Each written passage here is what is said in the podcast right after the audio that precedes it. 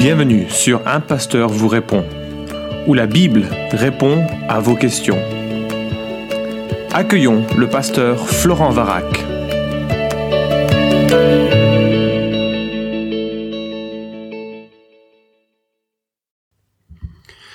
La question est posée, est-ce important d'appartenir à une église locale? Et si oui, pourquoi? Alors la réponse toute simple à cette question, c'est oui, c'est super important d'appartenir à une église locale et voici dix raisons qui euh, devraient te convaincre de son importance. La première chose, c'est que l'église est précisément ce que Jésus-Christ bâtit, construit, réalise. Euh, la première fois que le mot est utilisé dans l'évangile, c'est en Matthieu chapitre 16, et Jésus dit la chose suivante, en réponse à ce que l'apôtre Pierre vient de réaliser, par euh, une compréhension, une illumination qu'il reçoit du Père, il réalise que Jésus est le Fils du Dieu vivant, le, Messie, le Seigneur, et euh, euh, c'est là où on a cette phrase célèbre de, Christ qui dit Pierre, tu es Pierre, et sur cette pierre, je bâtirai mon église. Alors Pierre, tu es Pierre, il y a deux mots qui sont utilisés, qui sont différents. Pierre, Petros, le prénom, mais qui veut également dire le caillou. donc Pierre, tu es Pierre, tu es caillou. Hein mais sur cette pierre, Petra, ce roc, ce rocher, cette euh, déclaration si importante, je bâtirai mon église et les portes du séjour des morts ne prévaudront pas contre elle. Donc là, l'église est vraiment au cœur de la préoccupation du Christ. Il l'a bâti, il l'a construit, il l'a construit contre ceux qui ont le pouvoir sur la mort, euh, les, les, démons qui vont bientôt être vaincus à la croix, et il bâtit pour amener ces gens, ces hommes et ces femmes qui sont morts dans leur péché, qui sont morts dans un aveuglement terrible, et il bâtit son Église sur les euh, euh, poussières et les ruines de, la mort, et ceux qui, euh, à l'encontre de ceux qui détiennent les, les cœurs des, hommes dans cette dans cet aveuglement. Donc Jésus est à l'offensive et l'Église est à l'offensive pour euh, pouvoir euh, pour faire en sorte que cette église grandisse. Il ajoute les uns et les autres à l'église et c'est vraiment sa préoccupation, son projet. C'est important pour Christ, donc ça doit être important pour toi. Deuxième euh, remarque ou deuxième raison, c'est le lieu de redevabilité. En Matthieu chapitre 18, nous avons la deuxième utilisation du terme Église dans l'évangile de Matthieu. Et dans ce contexte, tout le chapitre est dédié à, la, au type de relation communautaire que Christ voudrait que nous ayons. D'abord, il commence en prenant un enfant, en le mettant au milieu euh, de ses disciples, et il leur dit, voilà, euh, si vous ne devenez pas comme un enfant et si vous ne vous convertissez pas, vous ne verrez pas le royaume de Dieu ou euh, quelque chose en, ces termes. En tout cas, ça commence par la conversion, et puis ensuite il détaille les, les principes qui doivent régler ce, le type de communauté que nous formons. Et euh, au milieu de ce chapitre, qui se termine d'ailleurs sur une notion de, pardon assez, assez spectaculaire. Au milieu de ce chapitre, il évoque une situation euh, que l'on peut connaître, euh, hélas, trop souvent, et qui dit, voilà, si tu vois ton frère pécher, tu vas le retrouver seul à seul. Et puis, s'il t'écoute, tu as gagné ton frère. S'il ne t'écoute pas, tu prends euh, avec toi un ou deux témoins. Et l'idée, c'est que les deux témoins puissent regarder si c'est toi qui as tort ou si c'est toi qui as raison et qu'il faut vraiment reprendre le frère. Et euh, s'il n'écoute pas euh, ces personnes, dis-le à l'Église, s'il n'écoute pas l'Église, qu'il soit pour toi comme un païen et un c'est-à-dire qu'à tes yeux, il soit comme un non-chrétien. Alors on aime les non-chrétiens, ça c'est pas une sanction qui doit être méchante ou, ou dure, ça va simplement dire dans notre esprit, c'est quelqu'un qu'on voudrait conduire, amener à la foi, et pas nécessairement nécessairement quelqu'un qui fait partie de, de l'Église. Alors ça veut dire que euh, l'Église est aussi un lieu où on, va s'aimer, on va s'encourager et on va euh, exercer une, euh, un regard mutuel, une redevabilité mutuelle. Moi, je sais que j'en ai eu besoin dans ma vie, j'en ai encore besoin aujourd'hui que des frères regardent comment je marche, euh, m'encouragent, parfois me reprennent. C'est pas toujours évident, mais euh, c'est utile pour euh, pour cheminer. Et si je suis pas, je fais pas partie d'une église, je vais mener une vie euh, totalement indépendante des uns et des autres et sans regard extérieur. Je peux vraiment me convaincre de, de que certaines choses sont acceptables ou normales ou ou simplement devenir paresseux dans ma propre dans mon propre service. Donc l'église est importante parce que c'est Jésus qui l'a bâti, elle est importante parce que euh, c'est un lieu de redevabilité qui me permet de grandir. Troisièmement, c'est euh, en Église que vivaient les premiers chrétiens. Dès le début du livre des Actes, après que le Saint-Esprit soit venu sur les apôtres, après que Pierre ait prêché, après que euh, aient conduit à la foi un certain nombre de personnes, nous lisons en Acte de 42, le verset est célèbre, ils, pluriel, tous ces nouveaux chrétiens, il persévérait dans l'enseignement des apôtres, dans la communion fraternelle, dans la fraction du pain et dans les prières. Euh, dès le début, il y avait cette notion, je vais persévérer avec des gens, et on remarque ces quatre axes, l'enseignement des apôtres, et les apôtres nous ont laissé euh, le, Nouveau Testament, la Bible, hein, avec euh, les apôtres et les prophètes, sont ceux qui nous ont laissé ce, dépôt extraordinaire que, nous appelons la Bible. Persévérer dans cet enseignement. Donc je dois être dans un endroit où je peux entendre, où je peux découvrir, où je peux être interpellé sur l'enseignement des apôtres, le lire bien sûr moi-même, mais également il y a un autre, il y a un événement qui a lieu lorsque un homme vient prêcher l'écriture, vient nous communiquer quelque chose euh, de la part de Dieu et, nos cœurs doivent être ouverts et ne pas mépriser les prophéties, l'exhortation prophétique qui nous est laissée. La communion fraternelle, là tu as l'église, hein, c'est le fait de pouvoir rire ensemble, euh, pas seulement. La communion fraternelle a une notion de servir ensemble. La communion fraternelle a une notion de, euh, de, vie spirituelle ensemble. Euh, la prière des uns, la, réflexion des autres euh, va conduire, nourrir ma, ma propre démarche. Et puis la fraction du pain, les commentateurs se divisent sur cette notion. Est-ce qu'il s'agit de la fraction des pains, du pain comme euh, on partage un repas et donc ce sera une, serait une manière d'accentuer la communion fraternelle dont euh, la Bible vient de parler, ou bien ce serait la participation au repas du Seigneur, au pain et au vin, cette fraction du pain qui serait donc le témoignage d'une présence à la vie cultuelle de l'Église. Et c'est un peu ma préférence. Ah, la fraction du pain serait là pour nous rappeler que ce que Christ a fait et euh, nous en rappeler de façon communautaire. On a besoin de l'Église pour prendre le pain et le vin ensemble et euh, se souvenir qu'on fait partie d'un même corps, mais aussi se souvenir que euh, ce sacrifice est notre nourriture. Le sacrifice de Jésus est notre nourriture. Et on le célèbre et on s'en souvient et on l'annonce et on le proclame jusqu'à ce que Jésus revienne. Et enfin dans les prières. Et euh, ces prières, qu'elles soient euh, la prière des psaumes, que ce soit la prière spontanée, que ce soit les, euh, un, retour de l'écriture, hein, prendre une partie de ce que l'écriture dit et puis en faire un sujet de prière. Mais je vais être édifié par les prières des uns et des autres et c'est la quatrième, la troisième raison pour laquelle il me semble important de faire partie d'une église. quatrième remarque, quatrième raison pour euh, cela, c'est le développement naturel de l'effort missionnaire de Paul en actes. On a vu le début euh, de la vie de l'Église, euh, des premiers disciples dans le livre des actes, mais c'est une réalité que l'on trouve tout au long du livre des actes. Il te suffit de faire une recherche avec une concordance sur le terme Église dans le livre des actes et tu vas voir à quel point l'Église est l'expression logique, la suite logique euh, d'une personne qui euh, vient à Christ. Acte 14, 23, pour ne citer que, je vais citer que quelques exemples. Euh, ils, il s'agit de Paul et de son équipe, ils firent nommer pour eux des anciens dans chaque église, et après avoir prié et jeûné, ils les recommandèrent au Seigneur en qui ils avaient cru. Ce qui est intéressant, c'est que euh, juste auparavant, au verset 21, il parle de fortifier les disciples, d'évangéliser, et, ensuite il parle de faire nommer ou de nommer des anciens dans chaque église. Donc, euh, dans ce contexte où euh, Paul allait de, de lieu en lieu, il fallait structurer assez rapidement les églises lors de ses premiers voyages missionnaires, eh bien, il met en place une structure pour les églises. L'église est importante, elle se structure avec des responsables, avec des responsabilités, avec euh, il y a quelque chose qui est officiel dans la vie d'une église. Et, euh, et ça ne pourrait pas avoir lieu si on était simplement des électrons libres, des chrétiens libres. Acte 15, 41, il traversa, euh, toujours Paul, la Syrie et la Cilicie en affermissant les églises. donc ça fait vraiment partie du projet de Dieu, ces églises.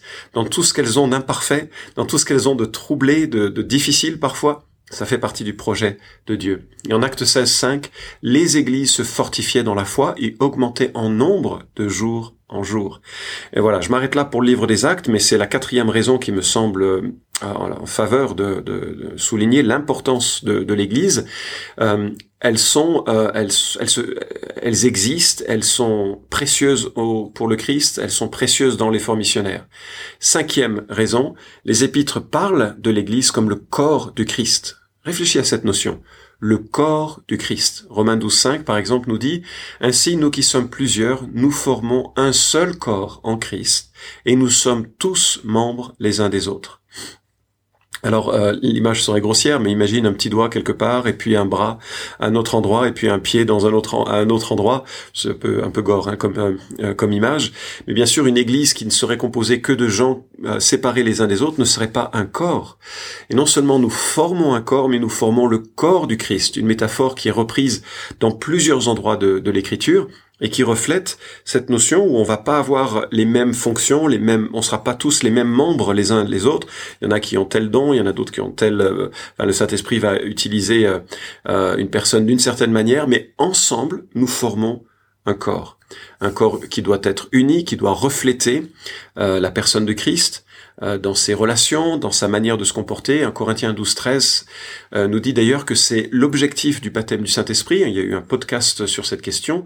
C'est dans un seul esprit que nous tous, pour former un seul corps, avons été baptisés, soit juifs, soit grecs, soit esclaves, soit libres, et nous avons tous été abreuvés d'un seul esprit. Donc voilà, le, baptême du Saint-Esprit, c'est ce qui nous unit à, ce corps euh, qu'est l'Église, et ça fait partie des, des attentes de, Jésus, lui qui bâtit son Église, que ceux qui deviennent ses disciples s'impliquent, s'intègrent euh, concrètement à un corps local, à une Église locale. Sixième raison qui me semble souligner l'importance de l'Église, c'est là où on apprend à aimer. Euh, moi, je suis un homme très aimant, seul. Mais alors, euh, quand tu me mets avec des gens qui sont euh, différents, difficiles, parfois, je réalise que mon amour est, est, limité. Je dois me repentir euh, souvent. mes propos, mes attitudes ont besoin d'être affinés. Et, et, finalement, le meilleur contexte où j'apprends à, à, à, grandir sur ce domaine, c'est d'être confronté à ces différences, d'être confronté à ces gens. L'Église est un lieu, et si tu regardes Romains 14, Éphésiens 4 et 5, et tous les passages de vie concrète que l'apôtre Paul euh, développe euh, dans, dans, ses épîtres, on se rend compte à quel point on a besoin de l'Église pour euh, se frotter les uns aux autres, pour grandir en patience, pour grandir en amour, apprendre à se supporter les uns les autres, à s'encourager les uns les autres et à grandir en Christ. Sans l'Église, avec ses difficultés, ben, je peux pas expérimenter cette, cet amour que Christ a. veut que je manifeste. Alors tu entends la belle sonnette de l'Institut biblique de Genève, j'espère que ça ne te dérangera pas trop. Voilà, je continue avec le septième, la septième raison euh, pour laquelle euh, l'Église est importante. C'est là où j'apprends la complémentarité. Et euh, je voudrais souligner que Dieu prévoit de nous utiliser, de manifester sa présence pour que l'on puisse être utile à la fois au corps du Christ et dans notre témoignage à l'extérieur. Je parle là de ce que l'on appelle les dons spirituels, 1 Corinthiens 12 à 14, Romains 12, Ephésiens 4, 1 Pierre 4, 10 à 11. Euh, le Seigneur prévoit que euh, en venant à Christ, nous recevions cette euh, capacité occasionnelle ou permanente de le servir de façon intelligente et de façon complémentaire aux autres pour l'édification du corps du Christ. Et euh, si toi tu te retires d'une église, eh bien tu, tu laisses à cette église, tu enlèves à cette église ta contribution euh, et ton ta contribution et, l'opportunité de bah, d'être utile et de d'être utile à, à, ceux qui, qui t'entourent. Et c'est dommage parce que Dieu compte t'utiliser et Dieu compte utiliser les autres dans ta vie pour, euh, pour cela. Huitième raison qui me semble relever euh, l'importance de l'écriture, c'est Hébreu chapitre 10, versets 24 à 25, où il nous est dit, veillons les uns sur les autres pour nous inciter à l'amour et aux œuvres bonnes. N'abandonnons pas notre assemblée comme c'est la coutume de quelques-uns, mais exhortons-nous mutuellement, et cela d'autant plus que vous voyez le jour s'approcher. Alors, tu vois, dans ce, dans ce passage, on doit veiller les uns sur les autres, on doit nous inciter à l'amour et aux œuvres bonnes. Ça peut pas avoir lieu par SMS, euh, vraiment. Enfin, euh, ça peut pas avoir lieu en ayant une église euh, sur Facebook. Ça peut pas avoir lieu même avec un podcast, évidemment. Ça a lieu lorsque l'on est lorsqu'on veille réellement les uns sur les autres, qu'on prend des nouvelles les uns des autres, qu'on passe du temps, qu'on observe comment les uns et les autres fonctionnent. Euh, quelle que soit la taille de l'église d'ailleurs, une grande église c'est plus difficile d'avoir ce genre de rapport global, mais on peut faire partie, généralement les, grandes églises ont des petits groupes, et c'est l'occasion de pouvoir développer des liens plus, plus proches et fraternels. Euh, neuvième raison qui me semble euh, révéler l'importance de, de l'Église, c'est la manière dont Jésus parle en Apocalypse chapitre 2 et 3. Nous sommes là à la fin du premier siècle. Euh, pratiquement tous les autres apôtres sont morts. L'apôtre Jean est le dernier qui euh, euh, qui reste. Il a un âge assez avancé. On est en tour des 94, 96 après Jésus-Christ. Les commentateurs sont divisés sur cette question, mais à la louche, c'est probablement ce qui ce qu'il en est. Et puis Jésus lui demande d'envoyer un courrier euh, qui va contenir la révélation, le dévoilement euh, que nous avons sur euh, Christ dans sa gloire et dans l'avenir qui, qui est notre espérance. Et dans ce contexte-là, il écrit à cette église particulièrement, et on se rend compte qu'il n'écrit pas à des chrétiens euh, comme ça, isolés. Il dit écrit à l'église d'Éphèse ou bien de Laodicée, de Pergame, etc. Les sept, je sais plus leur, euh, pas mémoriser la, liste, hein, mais mais euh, il écrit à chaque fois à une église et à l'ange de cette église. Alors on ne sait pas quel est cet ange là, mais euh, à quoi il ce qu'il représente. Ça peut être un ange chargé de la surveillance de l'église d'un point de vue spirituel, ou probablement plutôt euh, à celui ou ceux, de façon collégiale, qui sont chargés de la surveillance, de la, du suivi de cette Église.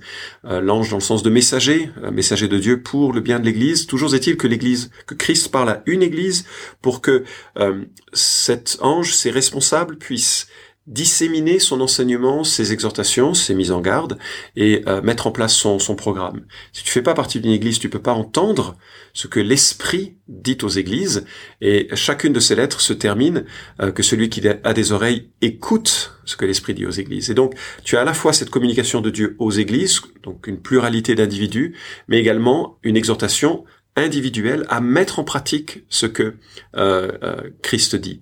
Donc l'Église, c'est une euh, réalité universelle, et on a beaucoup de passages qui parlent de l'Église dans un sens universel. Tous les chrétiens, depuis la Pentecôte, qui, qui ont été baptisés de l'Esprit, ou bien qui vivent à un moment donné dans, dans l'histoire, mais on a également cette, cette notion d'Église locale dans lequel se vivent les euh, réalités spirituelles, les encouragements réciproques. Et euh, ces deux dimensions sont, euh, sont présentes dans l'Écriture et nous démontrent à quel point l'Église est importante. Une dernière image, peut-être la plus belle, que je voudrais te laisser, une dernière raison pour laquelle l'Église est importante, c'est que c'est l'épouse de Christ. la métaphore est l'une des plus belles euh, que nous ayons dans le Nouveau Testament. Il en existe plusieurs de métaphores qui décrivent l'Église. On en a parlé d'une avec euh, euh, l'image du corps, mais il y a d'autres métaphores et celle de l'Église est peut-être la plus la plus touchante parce que bah, le couple c'est quand même le, rapport le plus intime, le plus fort, le plus doux, le plus tendre, le plus bah, le plus à protéger que nous trouvions bien sûr dans l'expérience humaine et dans, le Nouveau Testament. Or, à plusieurs reprises, l'Église est présentée comme les épouse euh, la femme de l'agneau, je pense à Apocalypse 21.9. Le, le, le couple d'ailleurs doit refléter cette relation unique entre Christ et l'Église, Éphésiens 5, 25 et tous les suivants. Euh, une métaphore que l'on reprend encore en 2 Corinthiens 11, 2. Tout ça pour dire que si toi, avec tous ceux et toutes celles que Christ a sauvés, tu fais partie euh, du corps du Christ, alors tu, euh, tu es l'épouse de Jésus-Christ, euh, où tu formes avec tous tes frères et sœurs l'épouse de Jésus-Christ, tu ne peux pas mépriser euh, l'Église. C'est quelque chose qui est important pour Christ. Il veut avoir une relation intime avec son Église euh, et, euh, et, tu en fais partie.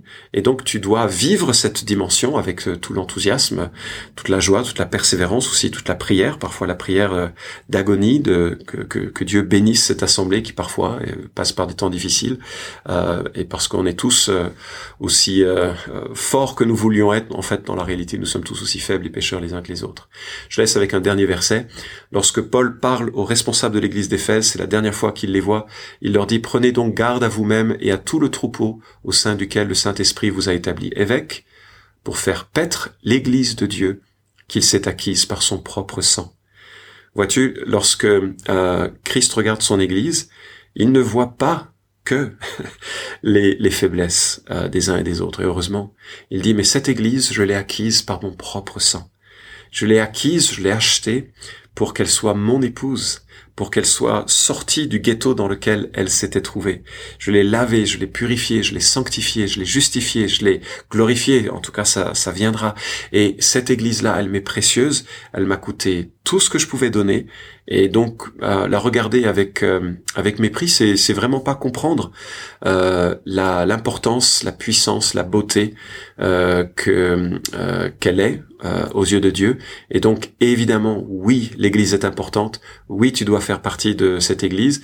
Oui, tu dois choisir une Église qui euh, euh, euh, qui reflète les intentions de Dieu. Tu, dois être vigilant euh, sur ces questions.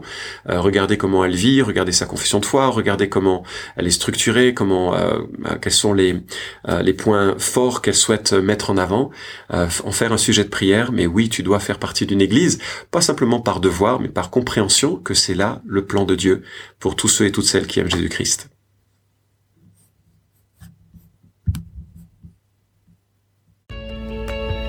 Merci d'avoir écouté cet épisode d'un pasteur vous répond. Posez vos questions en nous envoyant un email à question@toutpoursagloire.com.